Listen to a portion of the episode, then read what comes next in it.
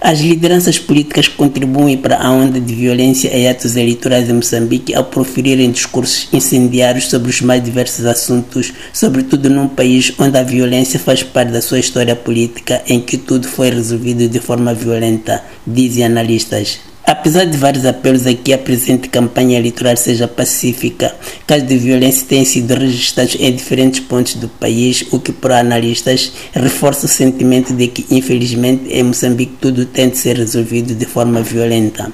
O analista político Fernando Lima faz notar que a própria luta armada de libertação nacional foi um ato violento e a Renamo, nas suas reivindicações políticas, também desencadeou um ato de violência, acontecendo o mesmo em sucessivas ocasiões em que situações de acordos políticos têm sido resolvidas normalmente pela via da violência. Infelizmente, a, a tradição de violência é algo muito natural em Moçambique e logo também nas disputas eleitorais, que deviam ser momentos de festa e, e pacíficos, essa violência uh, aparece. Lima sublinha, por outro lado, que os líderes políticos contribuem para esta violência. E porque fazem discursos muito incendiados sobre os mais diversos eh, assuntos. Por exemplo, parece uma coisa muito pacífica, mas dizer que temos que conquistar todas as autarquias do país é, de algum modo, um desafio para que as outras eh, forças políticas reajam agressivamente eh, a esse tipo de pronunciamentos, tipo,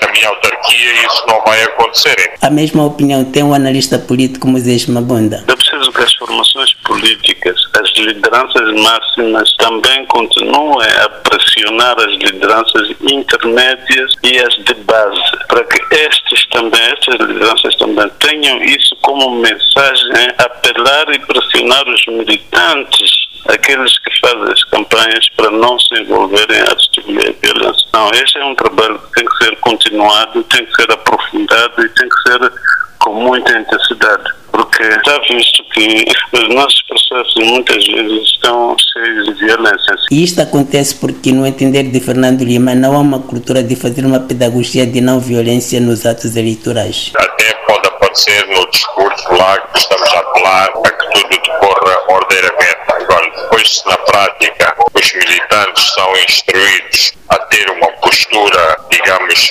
vigilante e antagónica em relação às outras, às outras forças políticas, isso é meio caminho andado para haver violência política. Contudo, o também analista político Francisco Massinho diz que a violência em atos eleitorais não tem sido instigada pelas lideranças políticas, mas estas deviam fazer mais para que as eleições não sejam violentas. O discurso dos lideranças dos partidos, quer a FDM, quer a NAM, quer o MDM, todos eles apelam à calma. E eu acho que o apelo é honesto, é um apelo que é feito na, na, na boa fé, mas acontece que é difícil controlar as emoções. Porque eu noto que há violência verbal muitas vezes. As pessoas falam de paz, falam de harmonia, mas nos seus atos há muita violência. Entretanto, a Renamo, o MDM e a Frelimo, os três principais partidos políticos em Moçambique, dizem que os apelos que têm feito são no sentido de evitar qualquer ato que manche as eleições. De Maputo para a Voz da América, Ramos Miguel.